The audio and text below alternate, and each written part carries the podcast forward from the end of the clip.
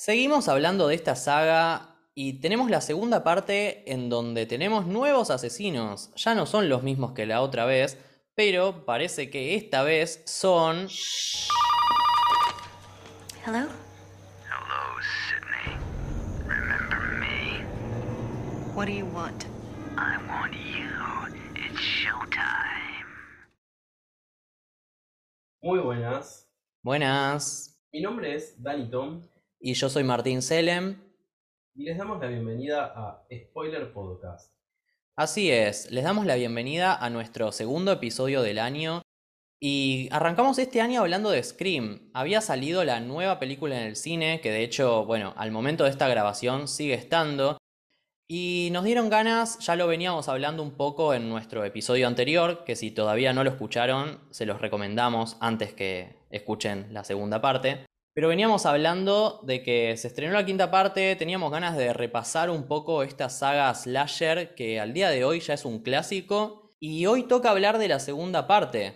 Hoy toca hablar de la segunda parte de esta saga, que para mí fue una muy buena manera de retomar con la historia de nuestros personajes que quedaron en la película anterior. ¿Qué te pareció, Marto? Me encantó. Para mí, realmente, yo terminé el podcast pasado diciéndote que tenía miedo de que la caguen. Vos me diste esperanzas porque me dijiste que esta saga seguía muy bien. Y me parece que en todo lo que estuve viendo, me convenció de que tomaron el mejor rumbo posible y que realmente supieron lo que hacer en esta segunda parte.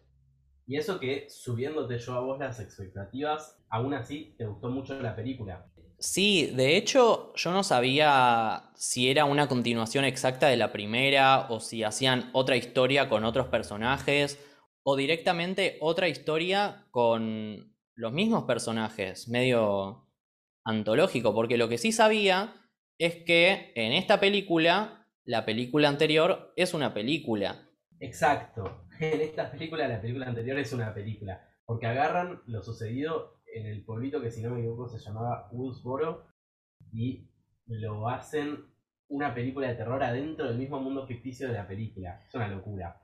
Pero quiero decirte algo sobre lo que me decías recién, de que para vos, cuando grabamos el podcast anterior, la segunda entrega de esta saga no iba a poder compararse a la primera. Y es que en la misma película, en la misma Scream 2, hablan de qué tan buenas son las segundas entregas de las películas. Hablan de qué tan buenas son las segundas partes. Hay, de hecho, en el minuto más o menos 15 será, porque fue bastante al principio de la película, toda una discusión en la clase de cine que, es alrededor de eso mismo, de si las partes 2 de las películas son mejores o peores. Amé esa escena, me pareció lo más Scream que pudieron haber hecho, porque la primera película era una película que estaba enamorada de las películas de terror, del género, y que todo el tiempo estaban haciendo referencias a distintos elementos, ¿no? A distintas películas, a Freddy, a Jason, Halloween, Hitchcock, un montón de cosas. Y acá la ruta que agarraron es, bueno, ya hablamos mucho del terror en la vez pasada, hablemos un poco de las secuelas. Claro, habla de películas en general. Porque aparte, ¿cuánto de terror tiene en sí la película de Scream? Porque esto es lo que te decía antes, en el podcast anterior. No sé si yo la podría considerar como de terror. Es más slasher cómico, suspenso, una especie de thriller. Terror tal vez es otra cosa. Es más que nada un misterio lo que te cautiva en la película y un poco lo hablamos en el podcast anterior, pero tiene un poquito de todo, es como que toma cosas del slasher, de hecho, bueno, es un slasher, pero a la vez no se toma en serio. Y tiene partes que terminan pareciendo más cómicas y un poco paródico de lo que es el género, pero sí, o sea, miedo no da en general, creo que de hecho lo que más miedo da es cuando están terminando los créditos del inicio que aparece un screamer con Ghostface de golpe y nada más, pero la peli en sí es tratar de descubrir quién es el asesino y qué es todo lo que está pasando alrededor, pero es una peli re disfrutable porque no se quedan con lo de la primera, de hecho muchas segundas partes de algunos slashers recrean lo que hicieron en la primera o le tratan de dar una vuelta demasiado distinta que no pega. La segunda parte de Halloween, por ejemplo, es bastante parecida a la primera. Y la segunda parte de las películas de Pesadilla en la calle Elm, las de Freddy Krueger, es justamente lo contrario. Intentan hacer algo muy distinto, pero es como que ya no pega tanto como la primera. Y acá es como que sabían exactamente lo que querían hacer y es como que yo toda la película, por ejemplo, la sentí como si fuera un paso más de lo que podían hacer con la primera película. Es como que dijeron, bueno, tenemos esto, explotémoslo más. ¿Querés que hablemos un poco de la primera escena? De la que vos habías hablado en el podcast anterior. Dale, me parece bien, porque de hecho viene muy conectado con lo que estaba diciendo recién. La película lleva más allá todo lo autorreferencial y todo lo meta que tenían en la primera. Y esto ya lo podemos ver muy fuerte en la primera escena, que muestra un elemento clave que va a tener la película a lo largo de, toda su historia, que es la misma película de Scream 1 recreada en el mundo de Scream. O sea, es como que antes era una película que amaba las películas, ahora es una película sobre una película que ama las películas. Es como que va un paso más adentro. Y la primera escena transcurre en un cine. La primera escena transcurre en un cine y lo loco de esa escena es que demuestra otra vez una actriz de renombre, como Jada Pinkett, que termina muriendo en la primera escena. Sí, es muy parecido a la película anterior que también es una escena que fácilmente puede ser una historia que arranca, termina, podría ser un corto en sí mismo, pero a la vez es como la intro de la película. Queda muy bien, son personajes que después nunca aparecen, y tenemos a esta actriz que también, como Drew Barrymore, no sé si en ese momento era tan conocida, ya tenía nombre dentro de Hollywood, no sé si al nivel de Drew Barrymore, pero bueno, hoy en día es todavía más conocida porque Creo que fue pocos años después de estar en Scream 2 que tomó el papel de Nairobi en Matrix. Y después más adelante yo la conozco también de la serie de Gotham, que hace de Fish Mooney, de una mafiosa, una villana. Y hoy en día es reconocida, como que ya la veo ahí y digo, bueno, es otra actriz que tiene mucho peso. Y si querés contar un poco, Dani, lo que pasa, están yendo con el novio al cine Está yendo con el novio al cine, en el medio de pide plata para ir a comprar pochoclo. Están yendo a ver la película Stab, se llama. Que vendría a ser Scream. Exacto, vendría a ser Scream.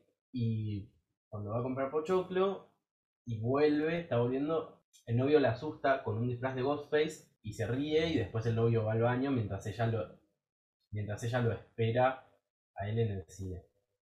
Cuestión que mientras el novio va al baño, es acuchillado y vuelve Ghostface, que es quien mató al novio, a sentarse al lado de esta chica, que cuando está comiendo pochoclo ahí, viendo la película, de repente empieza a ser asesinada por el nuevo asesino de esta película, Ghostface, que aprovecha el momento de mayor euforia de la película, el momento en el que todo el mundo se está riendo y jugando, digamos, con los de alrededor y la cuchilla. Y le empieza a cuchillar, le empieza a matar y ella empieza a levantarse y se sube al escenario donde están pasando la película y todo el mundo piensa que es una actuación hasta que en un momento la gente se da cuenta que no es una actuación y que en serio se está muriendo.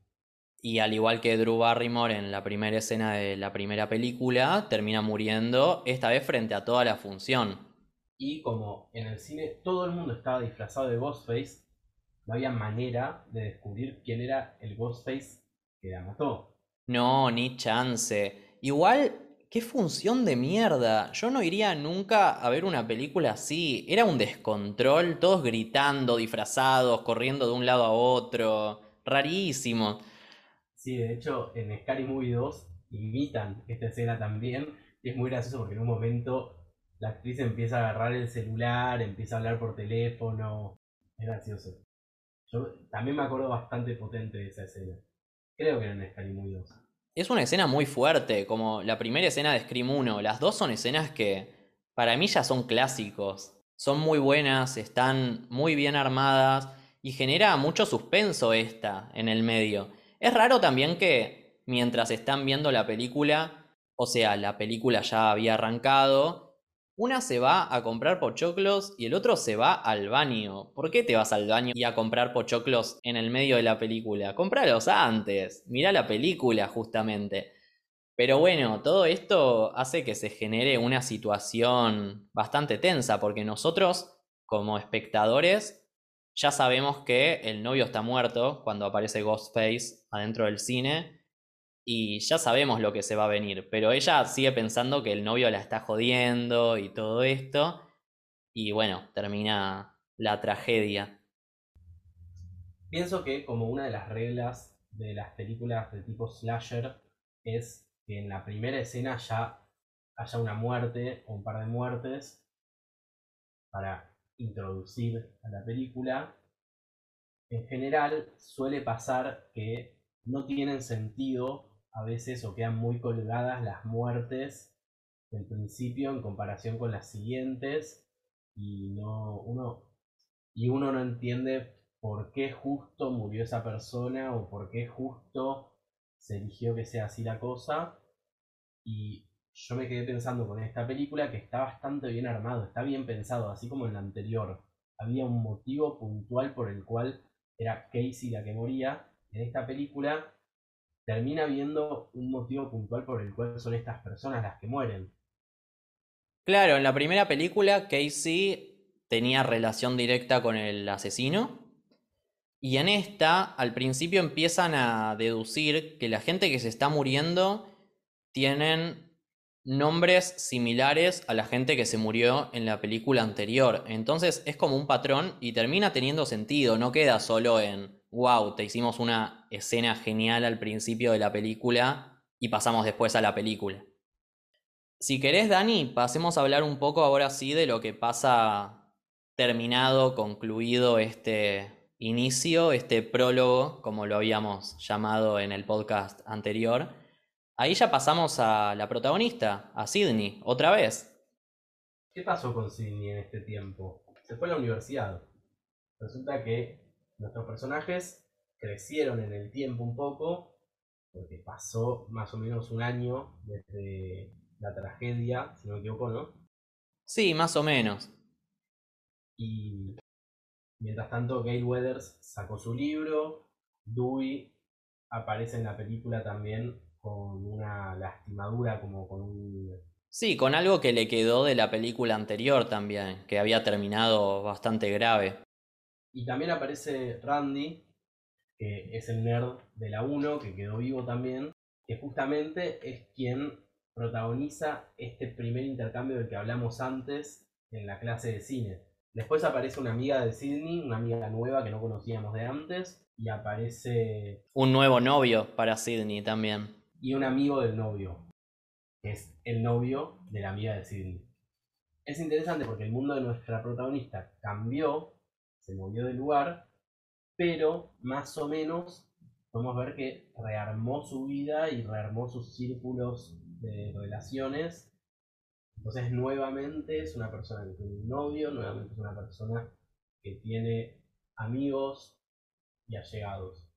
Y al principio vemos cómo se toma esta vida post Scream 1, porque vemos que hay como una falsa alarma en donde ella está en su casa, atiende, hay alguien con la voz de Ghostface que le dice algo parecido a lo de la película anterior, que básicamente es lo mismo que la película que existe en este mundo. Y ella ahora tiene un identificador de llamadas, entonces ya sabe que básicamente le están haciendo una joda y no sé cómo decidió que se lance la película, se lo toma muy bien al principio, porque ahora todos conocen la historia, se volvió muy popular y es como el centro de atención para muchos. Muchos la llaman jodiéndola o le hablan del tema.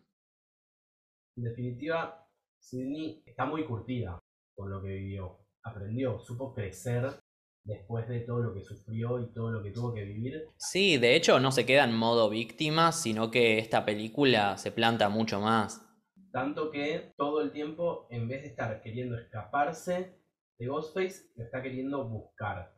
Y nos faltó mencionar una actriz, también conocidísima, que se llama Sarah Michelle Gellar Sí, la famosa Buffy la cazavampiros. O, o Daphne Blake. Claro, podríamos decir que también siguen sacando gente de Scooby-Doo, porque ya tuvimos a Shaggy en la anterior, ahora tenemos a Daphne. Así que bueno, también es de las primeras muertes que hay, es la segunda.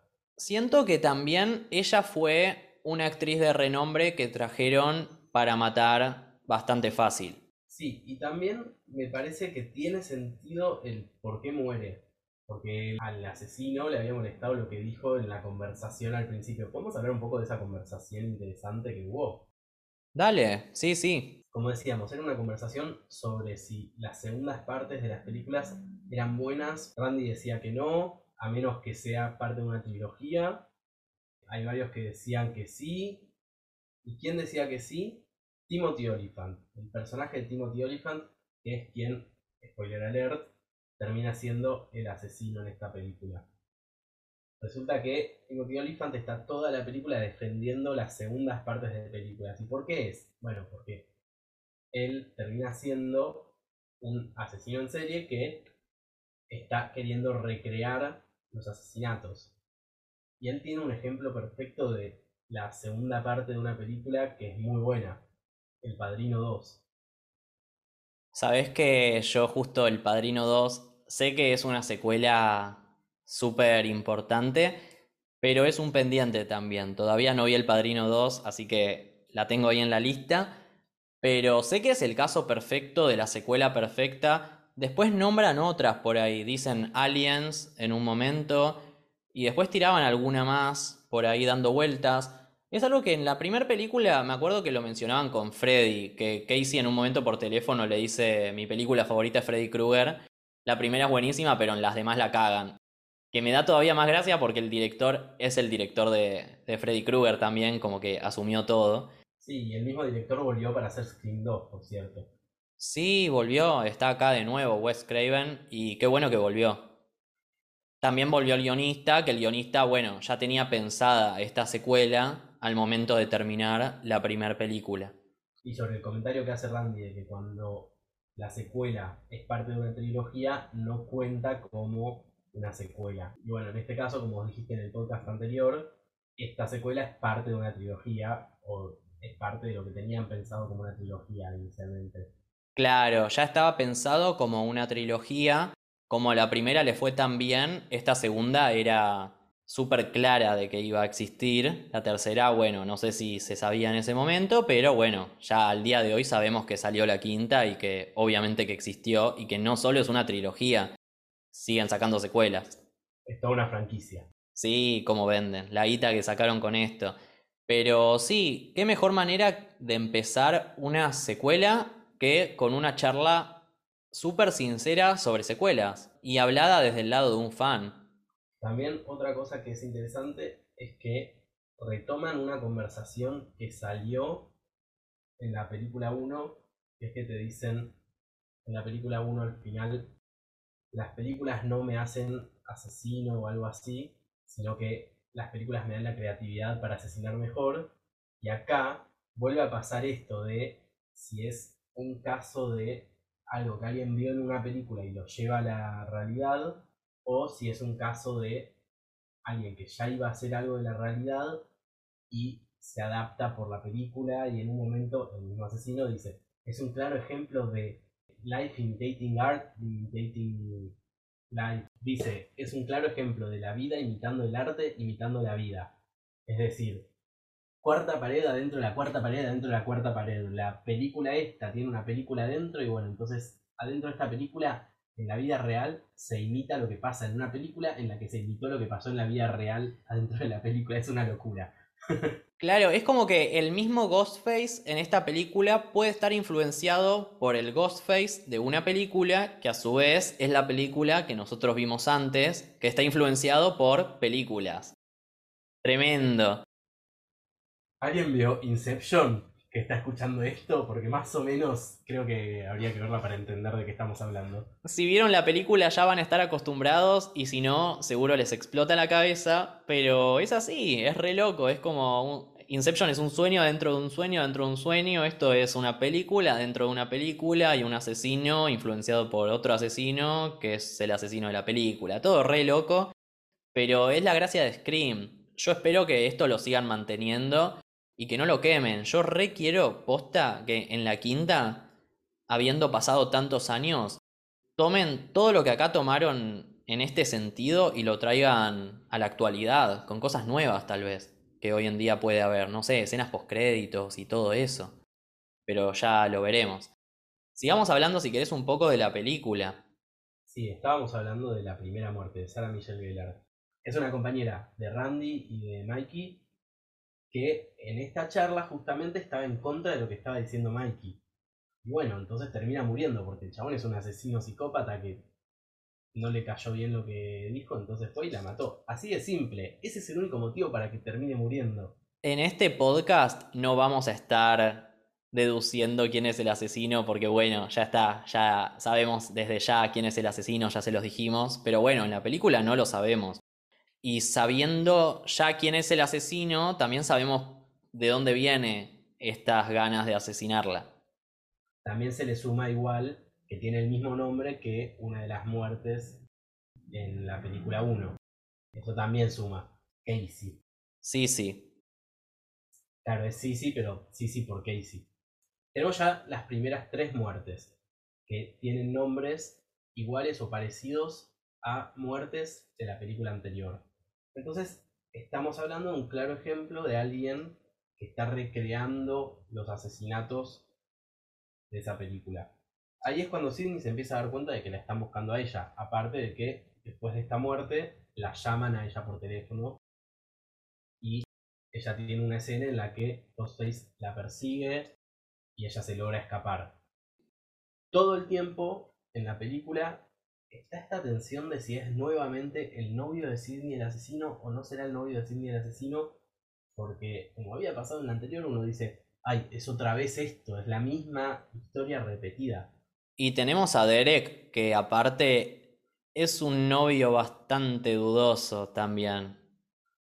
Pero es perfecto, se hace todo bien. Eso es lo que más lo hace ser sospechoso. Claro, es que es justamente eso, como decías en la película anterior con la amiga, que es un personaje que la apoya mucho y que le está siempre encima y que la quiere ayudar, también eso te hace pensar que algo trama, que algo puede tener atrás. Aunque bueno, después vemos que en esta película no termina siendo él. A mí me encantó la historia de amor que se empezó a dar entre Dewey y Gale durante toda la película, porque en la 1 era algo bastante leve dentro de todo. Es como que vos veías a Gale usando casi a Dewey y no pensabas que Gale se había enamorado de él. Pero en la 2, todo el tiempo estás queriendo que estén juntos, tienen mucho tiempo juntos, mucho histeriqueo. Sí, hay mucho shipeo por ellos a lo largo de la película. Y en esta película también tienen muchas escenas juntos, ¿no? Más de investigación, más par a par. Porque en la primera era justamente eso, Gale queriendo aprovecharse de Dewey, que era un policía, para tener acceso a distinta información y para poder acceder a distintos lugares también. Pero acá es como que investigan juntos y tienen muchas escenas juntos. De hecho, tienen una primera escena que me encanta en el parque de la escuela, donde reciben una llamada de Ghostface y mientras hablan con Ghostface le intentan sacar los teléfonos a las personas a ver si de golpe es el que está hablando con ellos. Que bueno, eso termina en otro asesinato y quiero meter a un personaje que no hablamos también, que es el nuevo camarógrafo de Gale, que luego de que el anterior murió en la película, entra en escena este nuevo camarógrafo, parece que es bastante primerizo también, y Gale todo el tiempo le dice, bueno, pase lo que pase, vos grabá.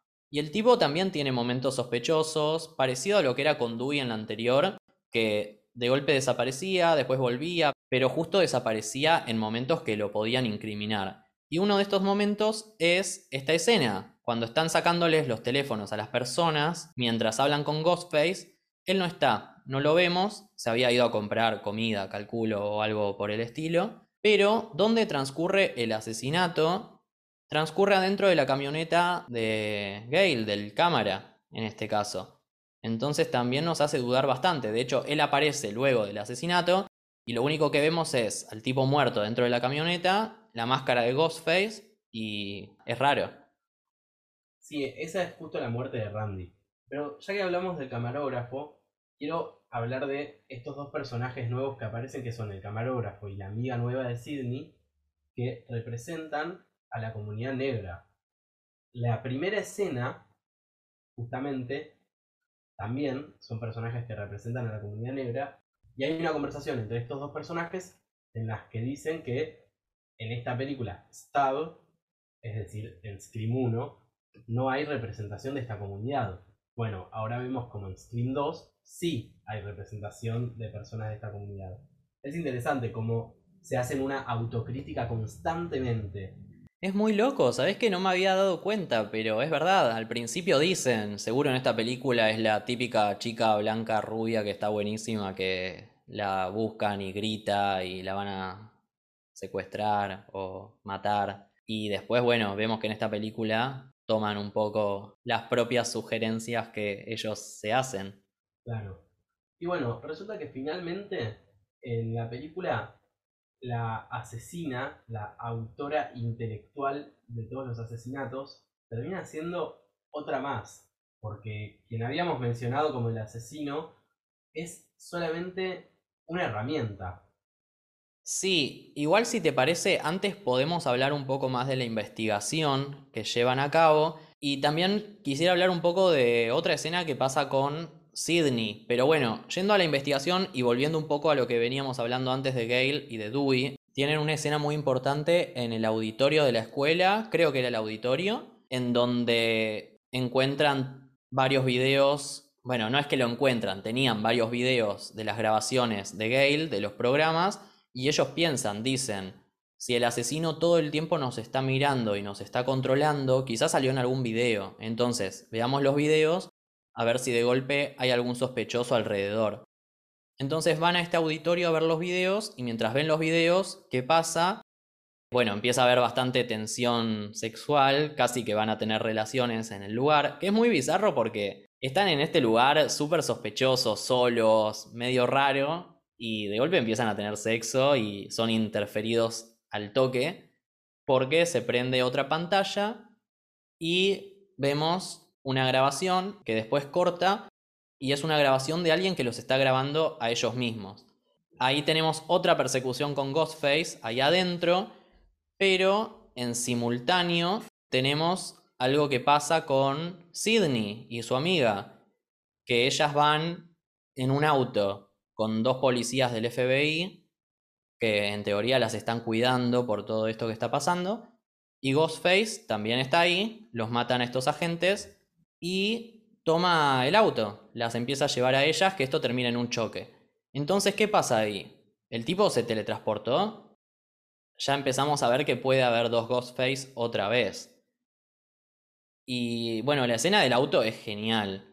La escena del auto me recopa porque tiene mucha tensión. Esa sí puede ser sacada de alguna película de terror. Porque tienen que salir del auto, el auto choca, está Ghostface desmayado. Ellas están atrás, tienen toda la puerta trabada, es súper claustrofóbico. Y la única forma que tienen para salir es por la ventana del conductor, pasando encima de Ghostface. Termina muriendo en esa escena la amiga. Sí, por una boludez aparte. Me parece muy raro que en todo ese tiempo que salen y el tipo está desmayado, o tipa, no lo sabemos hasta ahí, no le saquen la máscara. Es súper raro. Encima en un momento se la quiere sacar y dice, no, mejor salgamos primero. Y porque se asusta de si lo va a despertar. Sí, pero sacásela aunque sea, o corre, pero ya sabes quién es. Y bueno, salen del auto, no se la sacan, pero Sidney duda y dice, no, mejor vuelvo y se la saco. La amiga le dice, no, mejor correr, mejor correr. Creo que hasta dice, ¿no viste las películas? Mejor siempre correr. Sidney vuelve y de golpe, eso sí me parece raro. De golpe no está más en el auto. ¿Y cómo no lo vieron bajar del auto? También es medio rari. Pero bueno, ya no está en el auto y mata a la amiga. Mientras tanto, también parece que muere Dewey. Parece ser como que muere Dewey, pero acá nos faltó mencionar un detalle importante. Al principio de la película, cuando aparece Gay, también aparece un personaje, Cotton Weary, que es interpretado por Liu Shiver, o Liu Shiver, no sé cómo se pronuncia, y es el primer supuesto asesino de la mamá de Sidney, que después se descubre que no había sido el asesino y que había sido falsamente acusado por Sidney, justamente.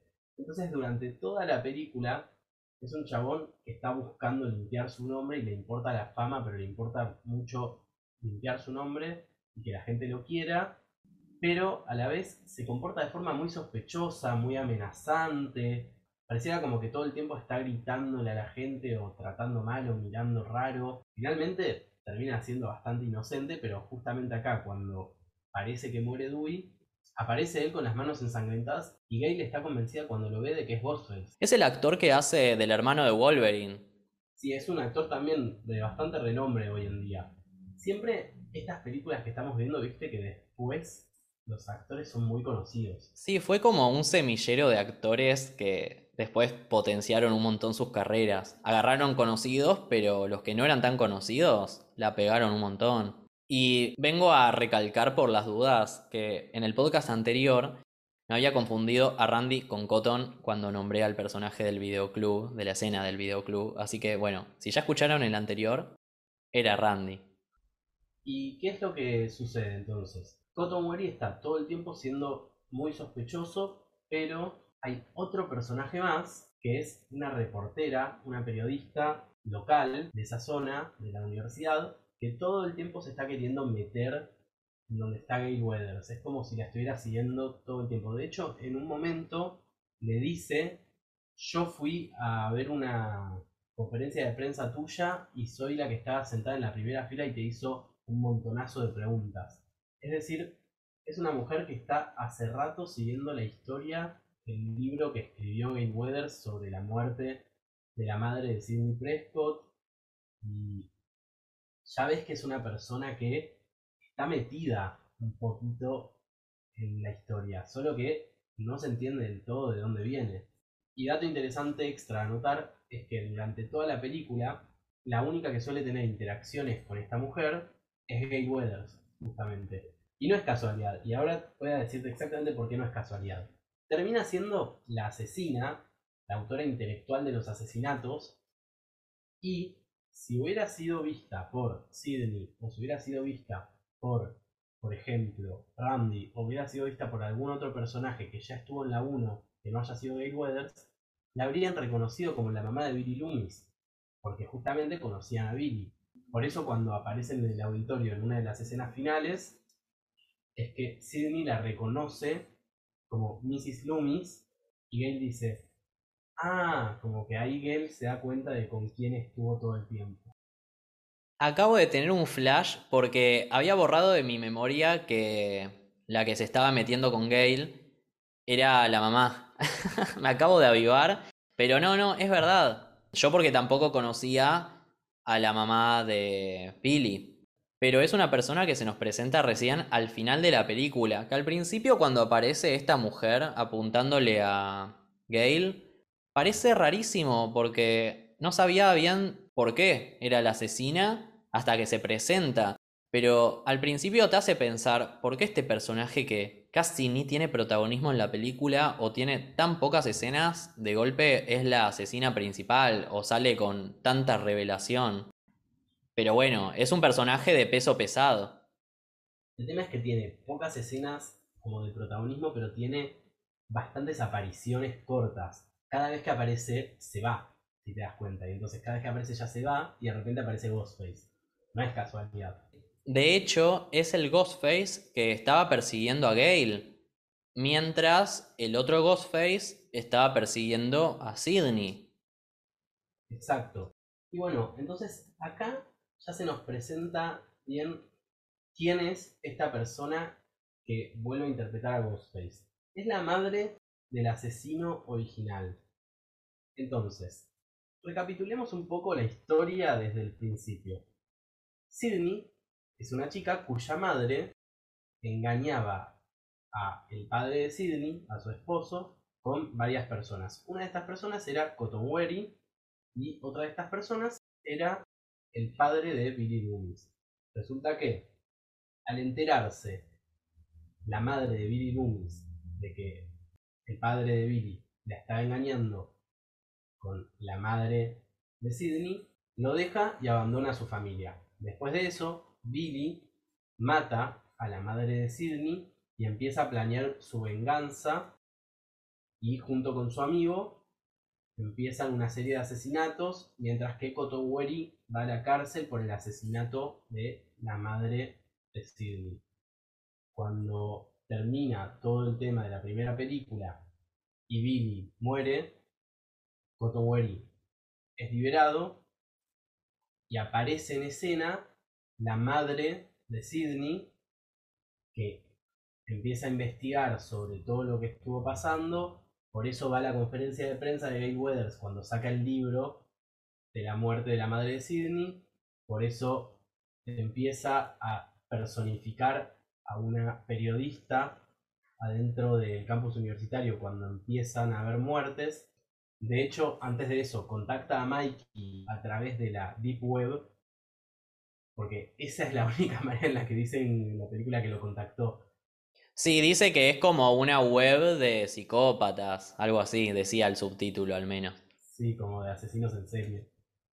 Y le paga la escolaridad en la universidad para que personifique al amigo de Sidney y para que nuevamente se meta en su vida y pueda estar cerca de ella para vengarse de todo lo que pasó con Billy.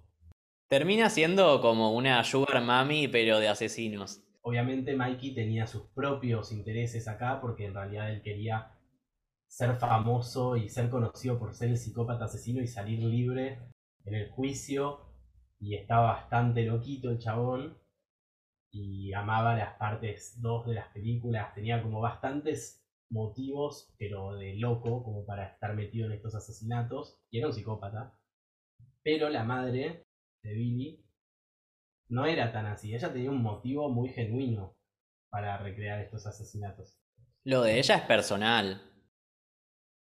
Bueno, si te fijas, básicamente en los últimos 20 minutos de la película es un poco de la explicación del por qué todos los asesinatos y todo esto, y las persecuciones finales, hasta que terminan matando a los asesinos, nuevamente como en la 1. Y ahí cuando los matan, o sea, la escena es bastante parecida a la de la primera película, que parece que los matan, vuelven y se apuñalan y pelean y matan a uno y vuelve otro.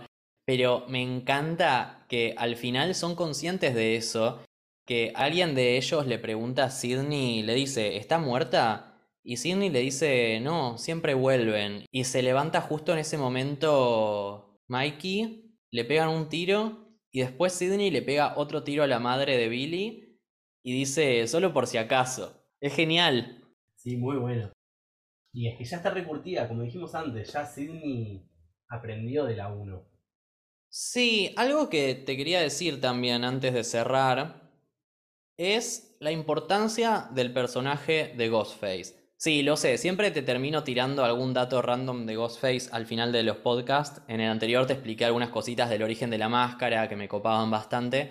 Acá no es tanto un dato, pero es una apreciación que le tengo al personaje, que tampoco quiero dejar por alto antes de terminar, porque es algo que me hizo sentir bastante la película y lo quería dejar acá plasmado. Pero es la importancia que tiene el personaje y lo que lo diferencia de otros iconos del terror, como pueden ser Freddy, Jason, Michael Myers, etc. Que es que acá tenemos un personaje súper icónico en la vestimenta, pero no en el adentro. Lo que importa con Ghostface no es lo que es, o sea, no es un personaje como Freddy, que ya sabemos mientras van avanzando las películas un poco más de su origen y de quién es, Acá es directamente una idea. Y esta idea puede mutar en diferentes personas. Y es re loco porque es un personaje que nunca se agota y que puede seguir dando misterio en 80.000 películas. Porque siempre puede ser otra persona y nunca sabemos el origen. Si conocemos el origen de un Ghostface, la película que sigue puede cambiar. Y me parece genial porque no se pierde ese misticismo que hay en el personaje. Que tal vez con otras películas los personajes de terror se queman, porque ya cuando lo conocemos bastante, deja de dar miedo. O sabemos su patrón. Y que además no es que solamente puede ser siempre otra persona, sino que aparte puede ser siempre cualquier persona, porque como había pasado exactamente en la 1, en la 2 también pasa lo mismo de que cualquier personaje podría ser Ghostface y tendría sentido y la película te puede explicar por qué ese personaje es Ghostface. Es decir, te pueden hasta decir, che, Sidney es Ghostface y uno se la va a creer, porque alguna razón va a haber. Y podría ser, tal vez se volvió loca después de la primera película o se copó con la idea, se traumó y lo hizo. Podría ser Dewey, podría ser Gale. De nuevo, todos podrían ser otra vez. No es que porque los vimos en la primera ya sabemos que son buenos en este caso. Me parece que con esto sí concluimos el podcast por hoy. Ahora concluimos definitivamente. Y la verdad que bueno, llegamos a cubrir bastantes temas, casi toda la película en general. Marto, ¿cuándo nos van a volver a escuchar? Nos van a volver a escuchar próximamente con el podcast de Scream 3. Vamos a seguir mirando toda la saga porque ¿por qué lo vamos a dejar en la 2 si nos está encantando tanto y está en un punto tan alto? Así que nos van a poder estar escuchando próximamente en los mismos lugares que este podcast. Pueden escucharnos en Anchor, en Google Podcast, en Apple Podcast, en cualquier plataforma podcastera estamos. También nos pueden escuchar desde YouTube como Spoiler, que es nuestro canal. Y en redes sociales también estamos subiendo contenido, vamos a estar armando algunas cositas lindas por ahí. Y nos pueden encontrar en Spoiler Podcast tanto en Instagram como en TikTok. Con lo que me quedo de esta película es básicamente que siempre me deja con ganas de más. La verdad que sí, me deja contento aparte. Siento que es una peli que se puede repetir un montón de veces y la pasás bien mirándola. Es como que te entretiene y no sé, te engancha mucho en sus personajes, en cómo está contada también. Le entré mucho al lenguaje. Hay una frase que dice Dewey, eh, que de hecho el otro día la tuiteé porque me pareció muy buena. que la voy a leer en inglés, que dice, How do you know that my dim-witted inexperience isn't merely a subtle form of manipulation just to lower people's expectations, thereby enhancing my ability to effectively maneuver without any given situation? Básicamente se sintió mal por un comentario que hizo Gail Weathers en su libro sobre él, de que no tiene experiencia. Y dice, ¿cómo sabes que mi falta de experiencia no es una forma de manipular a la gente para que no se espere que yo haga bien las cosas cuando tengo que hacer bien las cosas? Y es una locura esa frase, la manera en la que la dice me, me encantó. Bueno, linda forma de cerrar el podcast. Y con esto sí, concluimos. Nos vamos a estar viendo próximamente en el podcast de la tercera parte de Scream. Y bueno, si les gustó, síganos en las redes, compartan nuestro contenido que nos ayuda un montón. Y nos estamos escuchando en los próximos episodios. Chau, chau. Adiós. El spoiler sobre Scream 2 es que los asesinos finalmente terminan siendo la mamá de Billy Loomis, el asesino de la primera, y el amigo del novio de Sidney en la segunda. Vayan a spoilear.